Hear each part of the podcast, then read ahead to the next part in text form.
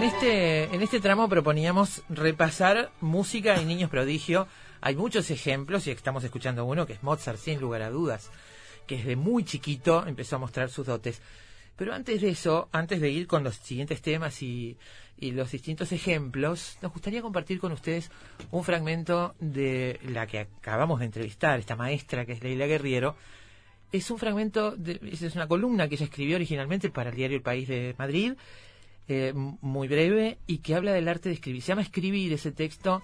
Ella lo leyó en un programa de televisión el año pasado, así que por la voz de ella vamos a escuchar eh, este texto Escribir, Leila Guerriero.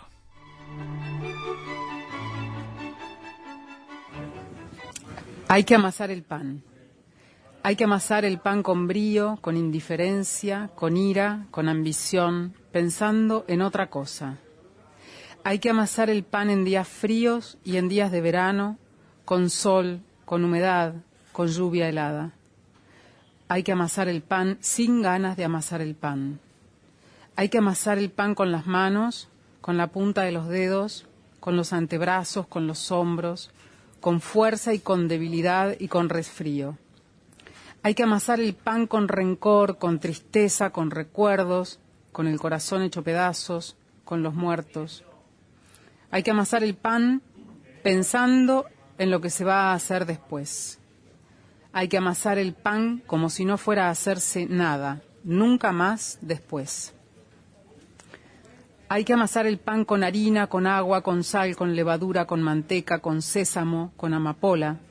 Hay que amasar el pan con valor, con receta, con improvisación, con dudas, con la certeza de que va a fallar, con la certeza de que saldrá bien.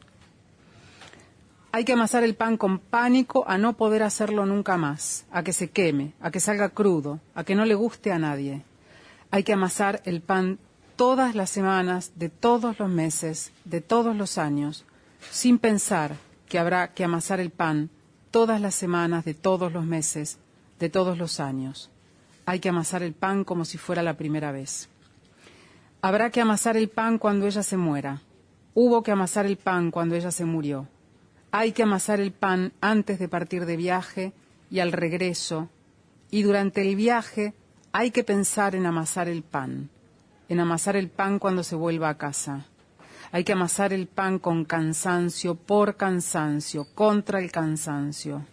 Hay que amasar el pan sin humildad, con empeño, con odio, con desprecio, con ferocidad, con saña, como si todo estuviera al fin por acabarse, como si todo estuviera al fin por empezar. Hay que amasar el pan para vivir porque se vive, para seguir viviendo. Escribir, amasar el pan, no hay diferencia.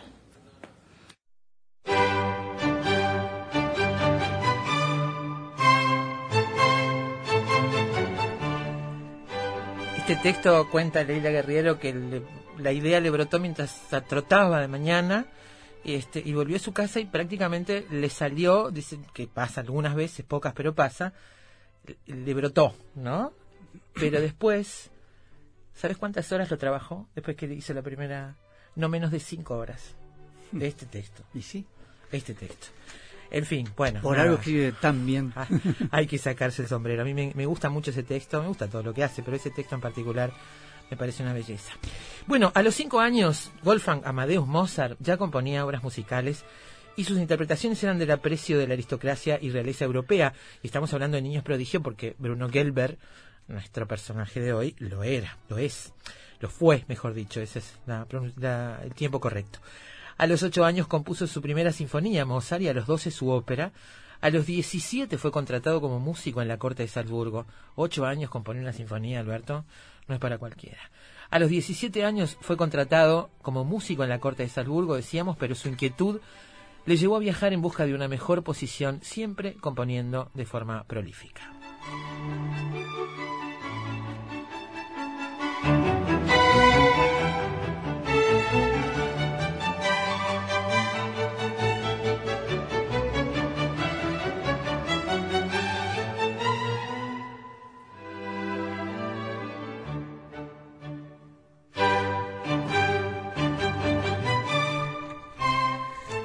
La británica Ada Lovelace destacó desde niña por sus increíbles habilidades científicas, especialmente matemáticas computacionales. Con 13 años consiguió diseñar una máquina voladora y antes de llegar a la treintena creó el primer programa de ordenador de la historia. El también matemático británico Charles Babbage en una ocasión la describió como la hechicera de los números.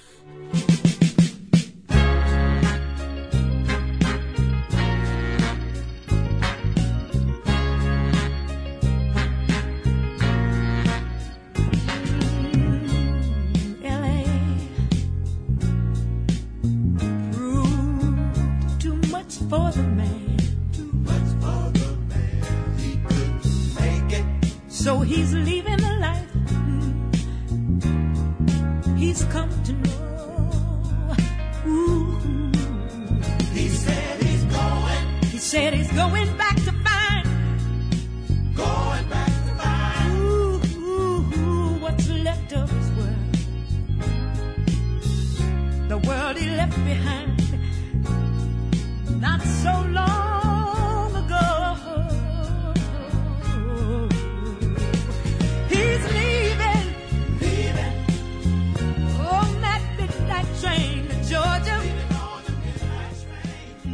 To Georgia. Estamos escuchando la voz de Gladys Knight, que fue una de las grandes damas del soul que triunfó en los años 60 y que junto a The Pips llegó a eclipsar sobre los escenarios artistas de mayor fama. Gladys se dio a conocer a la tierna edad de 7 años cuando dejó atónitos a los oyentes de un concurso radiofónico destinado a descubrir talentos por la profundidad y el dominio de su forma de cantar.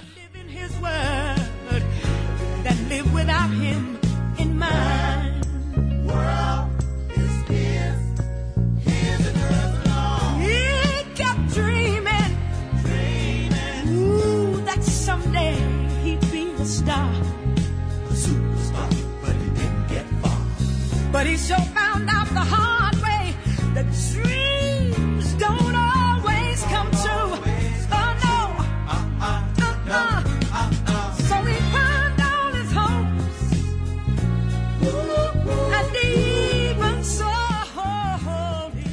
Robert Bobby Fischer ganó el Campeonato Mundial de Ajedrez a los 14 años, convirtiéndose en el ganador más joven.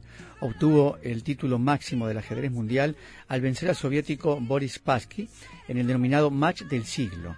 De origen estadounidense, rompió otro récord al año siguiente, cuando se convirtió en el gran maestro internacional más joven de todos los tiempos a la edad de 15 años.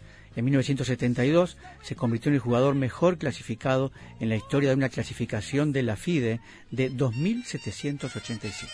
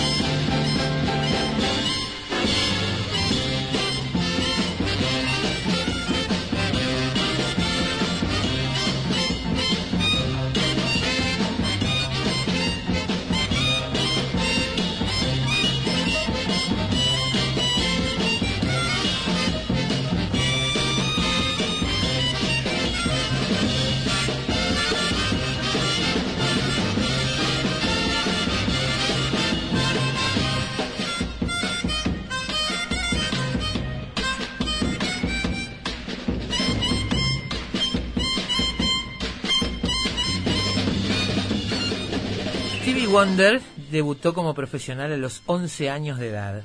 Comenzó a cantar en la iglesia, más tarde aprendió a tocar la armónica, su primer instrumento, y estamos escuchando ahora esta destreza, y después se aficionó al piano y a la batería, revelándose como un precoz multiinstrumentista antes de haber cumplido los 10 años. Fue descubierto por un miembro de The Miracles, que después de escucharlo cantar y sabiendo que había encontrado un gran talento, decidió llevar al niño al sello Motown. En la legendaria discográfica supieron de inmediato que tenían un diamante entre manos y decidieron preparar cuidadosamente el lanzamiento, incluyendo tutorías personales para compensar la pérdida de horas escolares que esto significaba. Y dio su primer gran pelotazo comercial con el disco grabado en vivo, El genio de 12 años, que se convirtió en número uno en los Estados Unidos.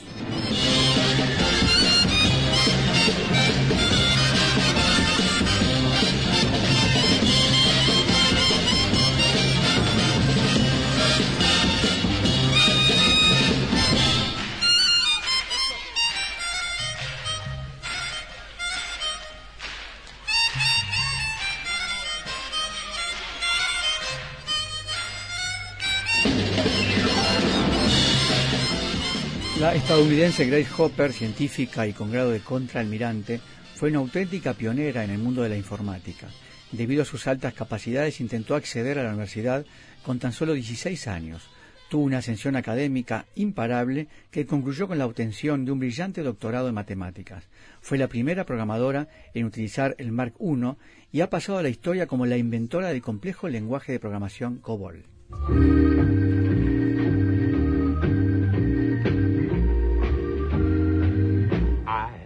Found my thrill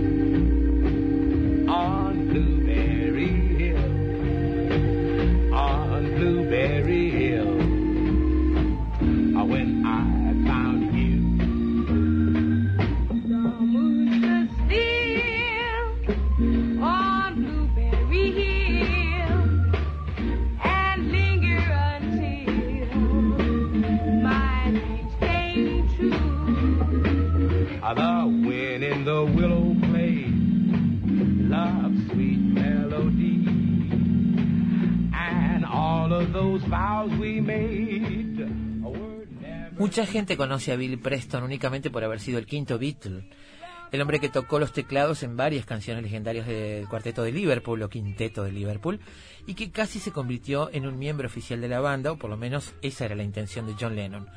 Pero además de tener una impresionante discografía como solista, para cuando los Beatles se hicieron con sus servicios, Preston tenía solamente 23 años y una apabullante carrera como músico a sus espaldas, prestando sus servicios a gente como Little Richard, Sam Cooke, Ray Charles, a una edad en la que muchos otros músicos siguen estudiando todavía sus instrumentos. Su precocidad fue tremenda y a los 10 años ejerció como organista para figuras del gospel y a los 11 con Nat King Cole. Why can't we be humble? Like the good Lord said, He promised to exalt us, but low is the way. How men be so greedy when there's so much left. All things God given, and they all have been blessed.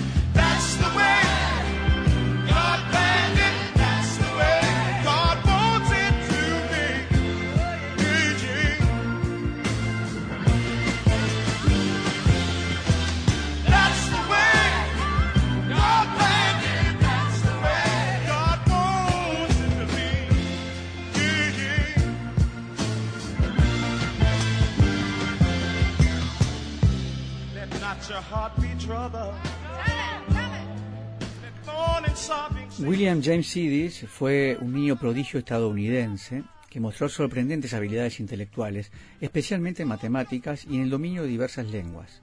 Sidis es uno de los cerebros más fascinantes de nuestra historia reciente. De hecho, se le consideraba la persona con el cociente intelectual más alto jamás registrado. Con 18 meses podía leer el periódico, pasó tercero de primaria en tan solo tres días, con ocho años hablaba ocho idiomas y había escrito cuatro libros, con 11 años entró a la Universidad de Harvard donde se graduó con 16. Sidis incluso inventó una lengua propia, Benderwood. En su vida adulta intentó mantener un perfil privado, nunca le gustó la fama y murió solo en su casa de Boston con 46 años.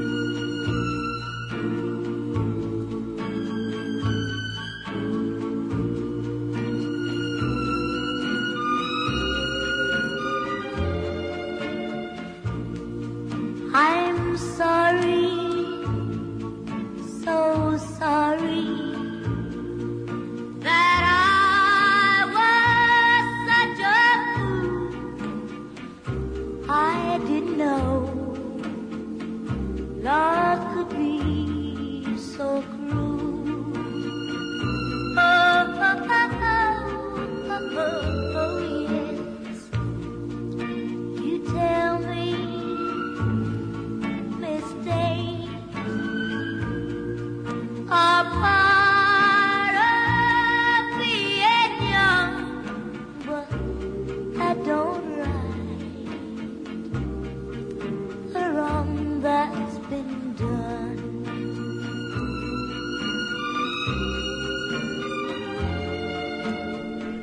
Brenda Lee, una de las artistas más exitosas durante los años 50 y 60, con decenas de canciones coladas en las listas de Estados Unidos y vendiendo cantidades ingentes de discos. Aunque no obtuvo su primer gran éxito hasta los 15 años de edad, la pequeña Brenda llevaba grabando, actuando y apareciendo en televisión desde los 12 y antes, caracterizándose por interpretar sus canciones con una apabullante contundencia y seguridad, incluyendo temas de rhythm and blues y otros estilos.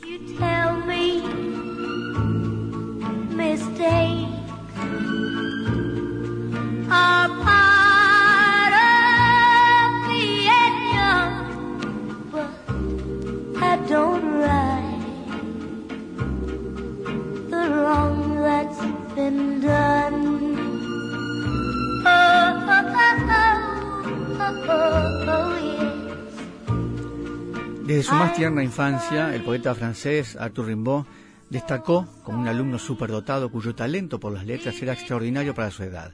Con 13 años ya había ganado varios premios por sus escritos y era experto en componer versos en latín. Su poema Voyelles, invocando a la sinestesia, lo coloca como uno de los fundadores del simbolismo francés y aunque nunca tuvo mucho reconocimiento en vida, su legado literario, escrito esencialmente durante su pubertad, se considera de valor incalculable.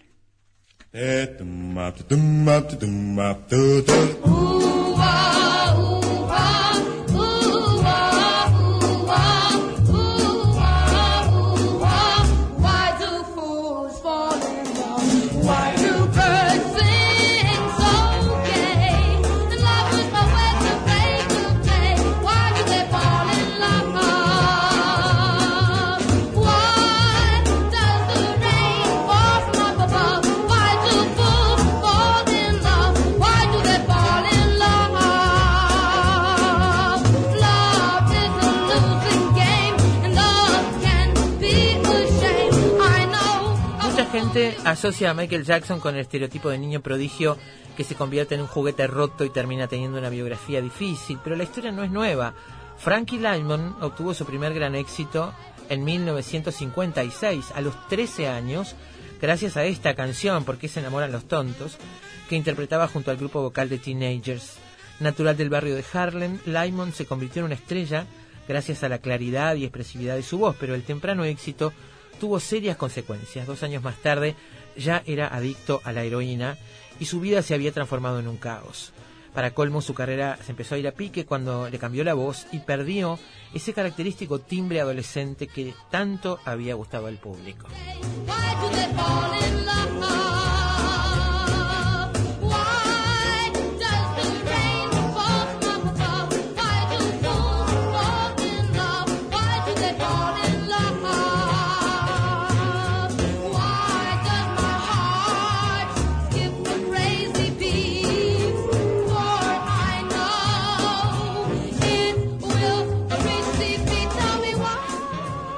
Música y niños prodigio. Estuvimos trabajando con el artículo Algunos grandes artistas cuando eran niños prodigio de Emilio de Gorgot en la revista Hot Down y artículos e información de lavanguardia.com.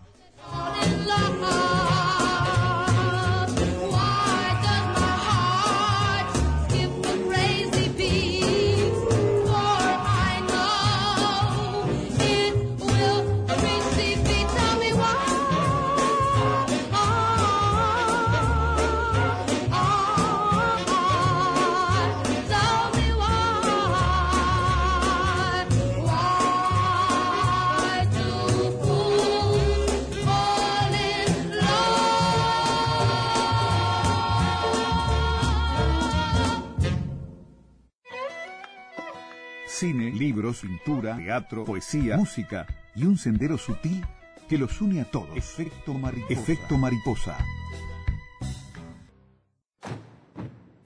Investigadores, matemáticos, escritores, deportistas, historiadores, científicos, actores, artesanos, cantantes. Todos ellos, desde cualquier parte del mundo, se encuentran todas las tardes en Efecto Mariposa.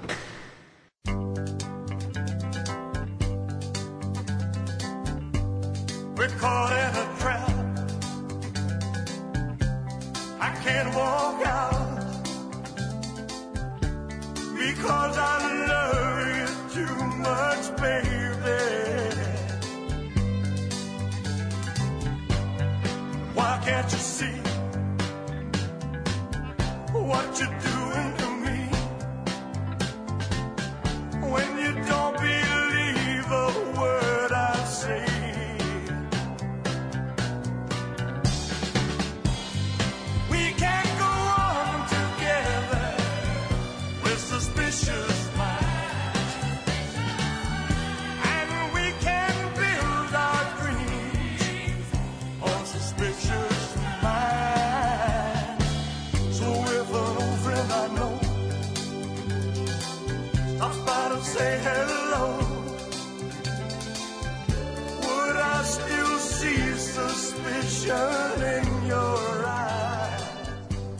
Dice Bruno Gelber, yo no tomaba alcohol, no tomaba drogas, pero hice otras cosas. Fui precoz y súper calculador, súper seductor.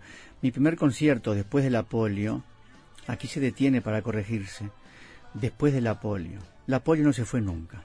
Con la polio caminando mal, pero caminando, fue a los ocho años en Radio Nacional. Entré al estudio y me dijeron, cuando se encienda la luz roja tocas. Mamá dice, decía, que la miré y le dije, tengo miedo, pero toqué igual.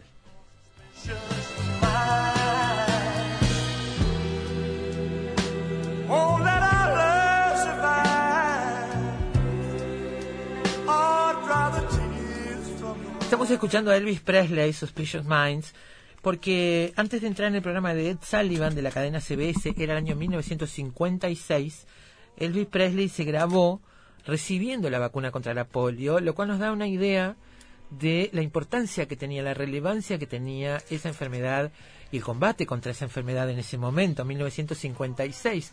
Este, decíamos con Alberto más temprano que en nuestra infancia, años 60, aquí en Montevideo, era muy común ver en la calle niños con piernas muy delgaditas y con- sostenidos por férulas y bastones, y a nosotros nos decían es la polio, es la polio, y parecía algo tan terrible, tan terrible. Esto dejó de verse, dejó de verse. Era bastante común cuando nosotros éramos niños ver a gente de nuestra generación, de nuestra edad, con esta enfermedad. A inicios del siglo XX, pocas enfermedades daban más miedo a los padres de la familia que la poliomielitis.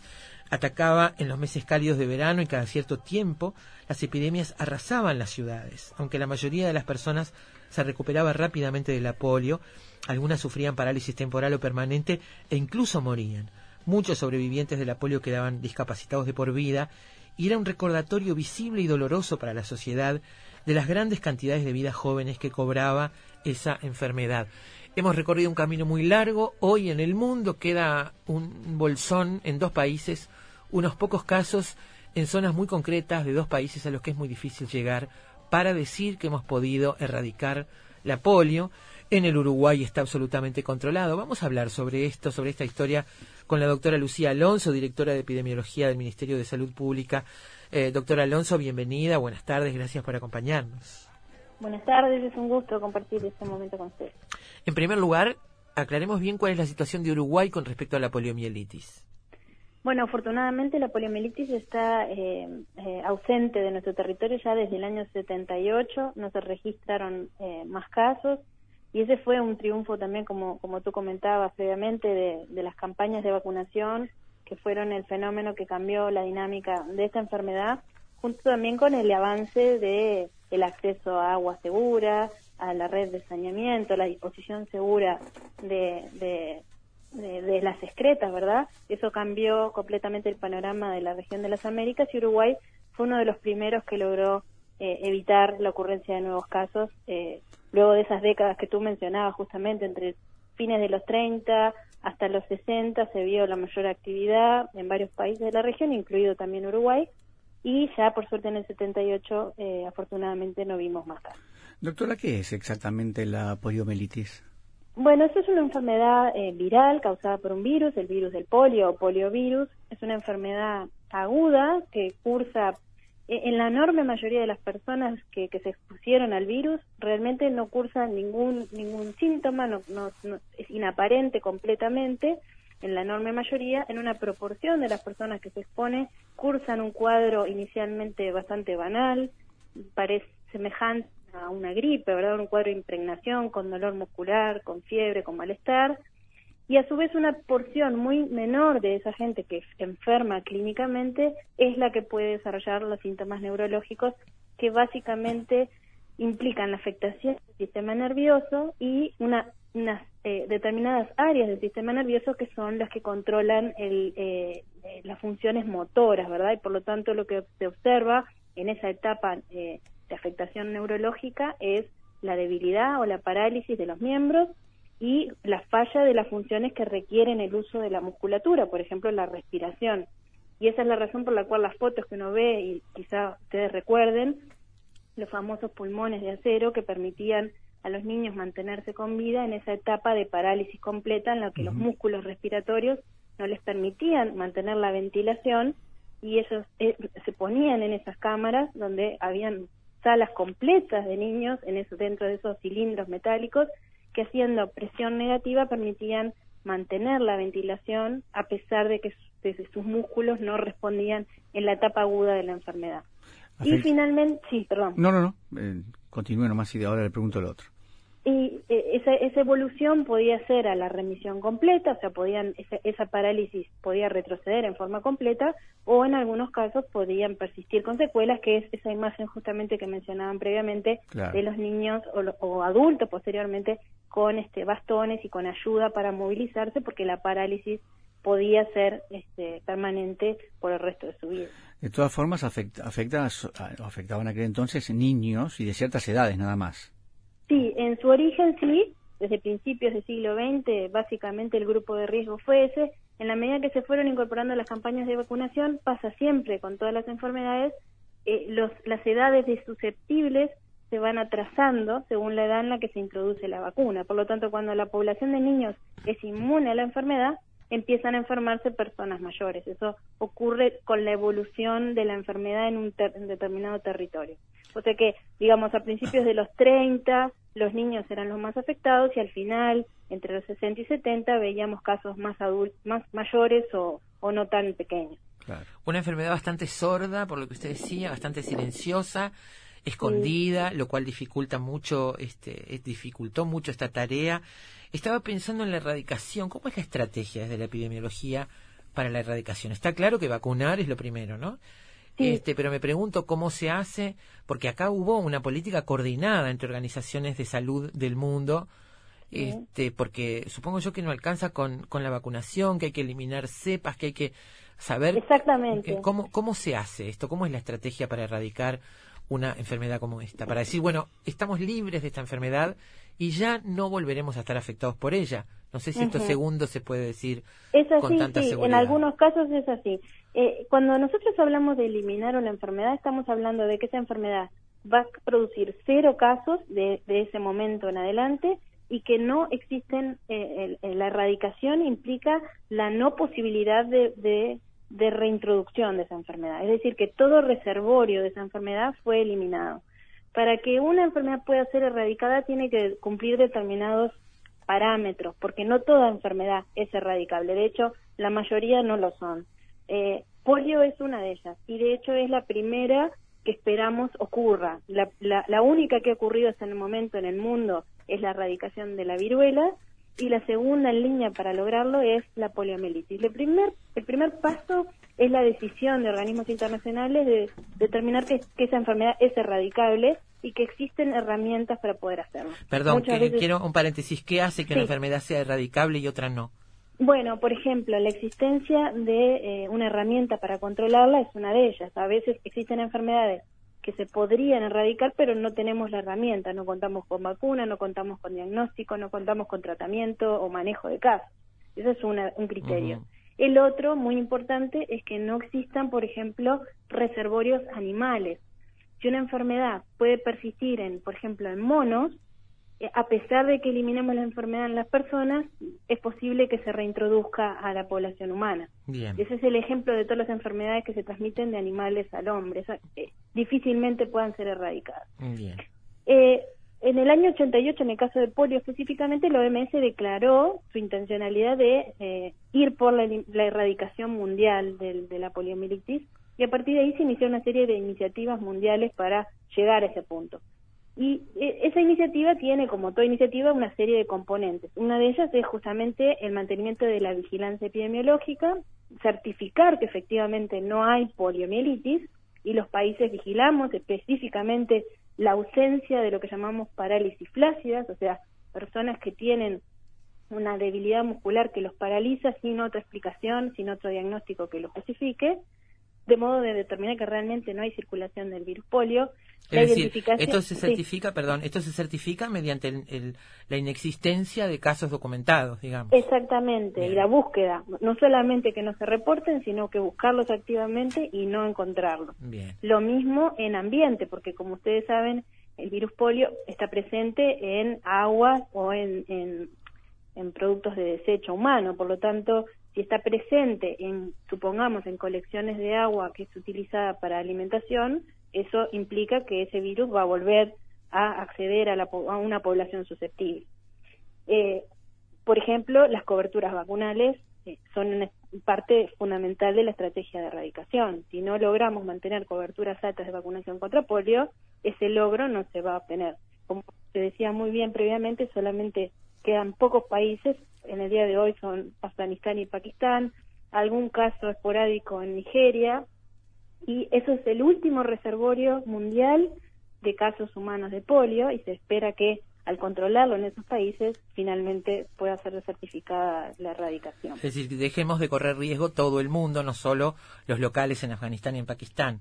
Exactamente. Y a su vez, la- como, como tú bien decías, la eliminación de todos los reservorios del virus. Muchas veces los laboratorios, sean de diagnóstico clínico o laboratorios de investigación, pueden tener en sus heladeras en sus, en sus freezer muestras de pacientes que fueron estudiados para polio eh, y contener el virus. Por lo tanto, esos contenedores, esos virus ah, guardados deben ser destruidos para justamente evitar cualquier reservorio que pueda servir de fuente para iniciar nuevamente la transmisión. ¿Eso está sucediendo efectivamente? Sí, en el Uruguay, por ejemplo, contamos con una comisión de, de certificación de la erradicación de polio, que justamente su propósito es certificar todos esos componentes. Una vez que los países elevan sus informes de, certificación, es auditado un comité internacional y finalmente, eh, cuando estos focos en Afganistán, Pakistán Nigeria principalmente sean controlados, eh, eventualmente eh, la OMS va a estar en condiciones de efectivamente certificar que la enfermedad fue erradicada. Eh, quiero decir, ya no es necesario el virus para fabricar la vacuna, porque en algunos casos se mantiene el virus por, por, por después hacer la vacuna. En este caso no. Bueno, dependiendo del país. En el Uruguay, desde el año 2012, utilizamos una vacuna que se llama eh, vacuna de polio inactivada, o IPV en inglés. Algunos países del mundo aún utilizan vacuna oral de polio, que es una vacuna viva atenuada, quiere decir que contiene el virus. Y de hecho, la estrategia en los países que, que aún tienen esta enfermedad todavía incluye la vacunación con, con vacuna eh, oral. La diferencia es que el virus vacunal es, es otro y no es el virus salvaje que causó las epidemias. Por lo tanto, cuando uno diagnostica casos de polio, puede saber si ese virus es el virus vacunal o es el virus salvaje que circuló entre personas por décadas.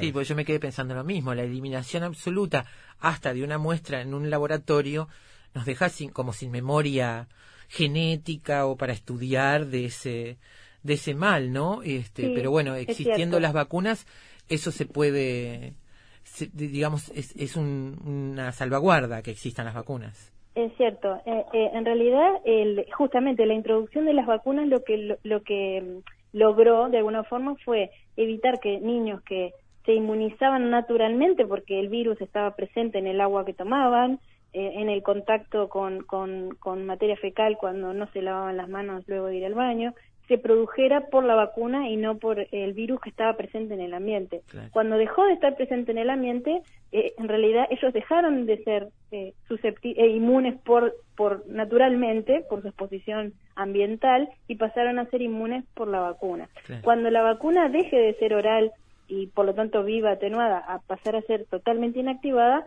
ese, ese eh, estímulo del virus vivo va a dejar de existir y eventualmente la población va a ser este, susceptible, perdón, inmune por otro mecanismo diferente que no es adquirible desde el ambiente. Claro, este, uno uno piensa en, en otras enfermedades que que con- crecimos con su ausencia total, que solo eran parte de los libros y este Sí. y volvieron a aparecer algunas epidemias en el mundo, este algunas situaciones endémicas de enfermedades de ese tipo que volvieron a aparecer. Esto quiere decir que nunca estuvieron del todo erradicadas entonces. Absolutamente sí. La mayoría, eh, yo les digo, la única enfermedad que fue erradicada eh, exitosamente fue la viruela. La viruela. Y, y luego de su erradicación, no re- realmente no se han registrado casos en todo el mundo y no hay reservorios del virus eh, almacenados en ningún lugar. Y en el caso de polio, se- y luego el, el, el gusano de Guinea, que es la siguiente enfermedad que se espera poder erradicar, eh, eh, esperamos que ocurra lo mismo efectivamente y que si ocurren casos aislados sea un evento que no constituya un riesgo para la población mundial, sino que sea un evento contenido eh, en un área geográfica muy muy definida. Eh, doctora, Afganistán, eh, Pakistán Sí. eh, y algunos Nigeria. casos en Nigeria. Eh, tengo entendido que allí las dificultades son políticas y religiosas para poder acceder. No son de presupuesto, no son de voluntad este, médica, son dificultades políticas y religiosas. ¿Cuál es el verdadero problema por el cual no podemos terminar? El mundo entero no puede terminar con, no sé, creo que son 20 casos en detectados o este, así en, Sí. en lugares muy focalizados de esos países. Sí, absolutamente. Eh, está clarísimamente vinculado con las condiciones de vida, ¿verdad? Eh, el acceso a agua potable, el acceso a saneamiento muy básico, muy, muy básico, eh, y a las situaciones de conflicto y movimientos eh, poblacionales, migrantes, refugiados, Claro. etcétera, y en zonas de conflicto donde los sistemas de salud no, no pueden no pueden siempre acceder. Tal es así que en el año, en, hace ya cinco años, en el año 2014, la OMS declaró como emergencia de salud pública internacional la circulación de virus salvaje en esos países y en otros más, en Somalia, en Congo. Eh, De hecho, hubo países- una meta para 2018 para erradicarlo y no se logró. no se logró, a a expensas de esa situación puntual que no se esperaba que ocurriera. Y todos esos países, todos esos, Somalia, Congo, Nigeria, Pakistán, Afganistán, se encontraban cursando severísimos conflictos eh, armados, sociales, revueltas, eh, con violencia, con movimiento de personas, con hacinamiento en campos de concentración o, o en áreas de, de desplazamiento. Para los cuales la Y- polio debe ser uno de muchos problemas. Exactamente, habitualmente brotes de cólera, brotes de sarampión, eh, bueno, diarrea infantil, neumonía, eventos que se ven en lugares donde no hay acceso a servicios básicos por razones coyunturales y los servicios de salud locales o internacionales no pueden acceder o no están siquiera disponibles. Leía hace unos días que hay como un resurgimiento del ébola, por ejemplo, ¿es así? Eh, bueno, sí, hay un brote que eh, efectivamente viene afectando a parte, parte de- del Congo eh, y, y justamente es la misma situación. Son lugares donde hay conflictos armados de tal magnitud que los servicios de, de apoyo y de cooperación internacional o no pueden ingresar o ingresan a un costo muy alto con pérdida de vidas de, de- de funcionarios que, que están tratando de, de ayudar en la zona y no se puede acceder directamente a identificar pacientes, tratarlos, aislarlos cuando corresponde y, y, y en- por lo tanto la transmisión continúa en esas comunidades. Doctora, en tiempos de redes y de interconexión aparecen cada tanto con mucha fuerza las campañas de los antivacunación, antivacunas, quienes protegen, dicen proteger a sus hijos, en fin, hay muchos argumentos que exponen, y tienen un peso que no es determinante, pero este, muchas veces obliga a, a pensar a la gente y trae información que a veces no es la más clara ni la más indicada. ¿Qué política tiene epidemiología? ¿Qué política tiene el Ministerio de Salud Pública y qué posición tiene con respecto a este asunto? Bueno, nuestra posición, en, en- primer lugar, es, es entender que, que es un fenómeno extremadamente complejo, posiblemente de los más complejos que, que tenemos que abordar, por, por varias razones. Una, por la complejidad inherente a, nuestra condición humana y, y otra por la, la- justamente por el efecto de, de toda esta eh, dinámica que estamos viviendo de la era de las redes sociales, de la falsa información, de la divulgación de datos que se asumen verdaderos eh, solamente porque se ven publicados en, una red social la falta de, el, descreimiento, la falta de confianza en determinadas estructuras, en los propios profesionales de la salud muchas veces. Y nuestro abordaje hasta el momento es tratar de abordar el tema seriamente, entendiendo que hoy afortunadamente no es un problema serio para el Uruguay, es un problema que recién inicia y en crecimiento. En otras partes del mundo es un problema serio hoy, donde quizá países como Francia, Italia tienen un 30 o 40% de la población que no cree en las vacunas o que no cree que sean efectivas o seguras. Nosotros ese fenómeno hoy afortunadamente no lo tenemos, pero sabemos que es un fenómeno creciente y intentamos abordarlo desde, desde una lógica intersectorial. Tenemos un comité que estudia la, lo que se llama la vacilación ante la vacunación o el rechazo a la vacunación desde una lógica antropológica, desde, la, de lo sociológico, desde lo legal, lo ético, ¿verdad? Y tratar de entender qué fenómenos están ocurriendo en nuestro país que promueven ese crecimiento, intentar abordarlos como un problema de salud pública, que lo es. De hecho, la OMS, para las metas de este año, lo definió como una de las 10 amenazas a la salud pública mundial, el descreimiento en las vacunas. Por lo tanto, este, estamos tratando de hacer ese trabajo. Primero, entender el fenómeno y, y- y abordarlo de una lógica muy muy seria y no desde la confrontación, porque entendemos que ese no, no es el camino. Hay padres que de repente, por razones coyunturales, culturales, este, éticas, filosóficas, religiosas, piensan que están haciendo lo mejor por sus hijos al no vacunarlos y eso no debe eh, significar eh, generar una confrontación de quién tiene la razón y quién no. Hay elementos muy sólidos para creer en las vacunas, el- los logros que se han obtenido gracias a ellas, y eso no desmerece conversar con alguien que piensa que, que pueden Está haciendo lo y- mejor, claro. Exacto, que está haciendo lo mejor por sus hijos.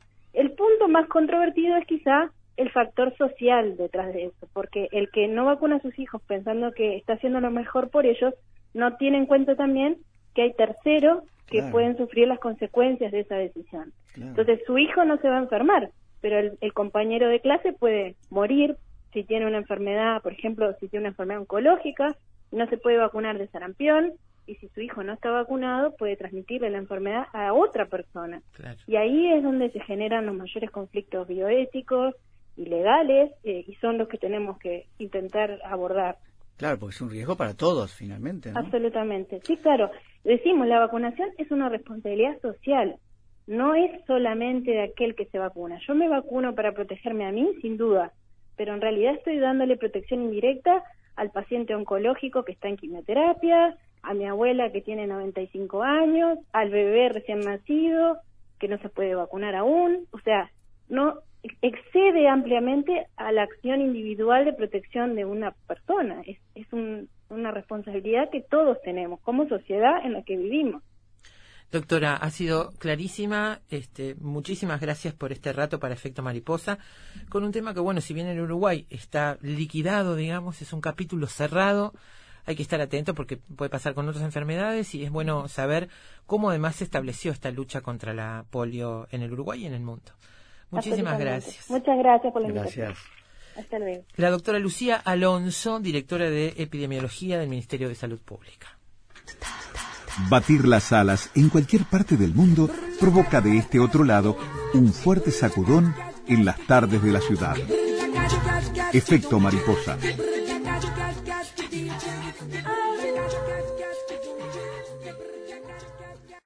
Transmitiendo en el Día de la Resistencia y Defensa de la Democracia.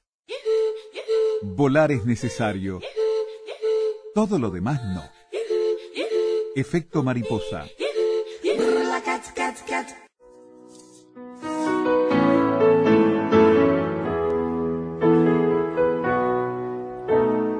Goodbye, rose. May you ever grow in our hearts. You are the grace that placed yourselves where lives were torn apart. You called out to our country and you whispered to those in pain. Now you belong to heaven and the stars spell out your name. Opus Gelber, el título de efecto Mariposa para esta tarde, retrato de un pianista, de la periodista y escritora Leila Guerriero, es un libro de editorial Anagrama, decíamos, está aquí en Uruguay, se puede conseguir fácilmente y lo recomendamos muy calurosamente, es un libro imperdible realmente. ¿eh? Bueno, amigos, tengo un mensaje de Amneris Moreira que dice, cuando yo iba a la escuela teníamos un compañero de clase con polio, con esas férulas de metal. Daniel fue compañero de banco mío, frente a casa estaba Elena que también la padecía. Y sí, para, para nosotros era muy familiar ese paisaje, triste paisaje, y yo tengo muy presente el miedo que tenían los adultos a eso. Era, además te lo inculcaban, te decían es la polio, es la polio, y te venía como un terror de que te pudiera pasar. Jorge Daguerre dice, ¿qué programa hoy? Los admiro. Gracias, Jorge. Nosotros estamos muy abrazo, contentos también. Eh, dice también un mensaje por WhatsApp, eh, no tengo el nombre acá a mano, perdón. Gracias por esta entrevista. Hablaba de la de Leila Guerriero hace un rato. Y ese último texto leído por Leila, hay que amasar el pan. Haré un mural de él y pasará a ser la Biblia de las certezas en casa. Gracias y gracias. Qué bueno. Otro mensaje dice Leila Guerriero, una grande, muchas gracias. Y a Mercedes Rosende, que dice que no pudo, que hoy dice justo yo me la pierdo, le digo a Mercedes y a todos los demás que no se pierden nada, en esta casa nada se pierde, porque en un ratito, en unos minutos nada más, en www.radiouruguay.uy encuentran completito el audio del programa de hoy para escucharlo cuando quieran. Un beso para Mercedes, un abrazo para todos, ¿eh? un abrazo grande, gracias por estar allí, gente querida, se nos terminó el programa, seguimos mañana viernes, gran abrazo para todos. Candles burned out long before your legend ever will.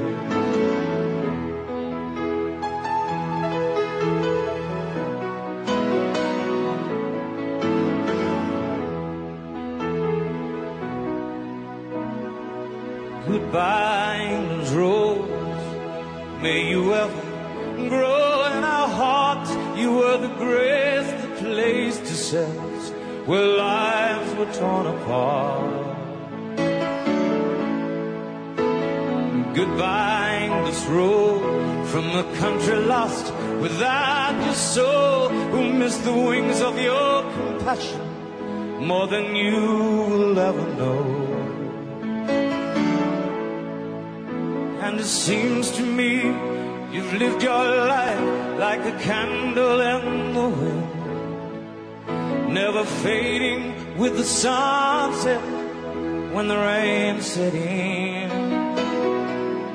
And your footsteps will always fall here along England's greenest hills. Your candles burned out long before your legend ever will.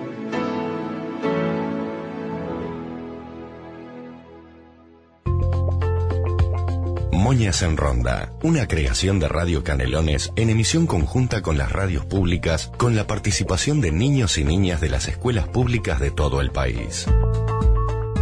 Fomentando la lectura, difundiendo la cultura. Escuela número 9, Maestro Gregorio Míguez Vieite, Juanico, Canelones.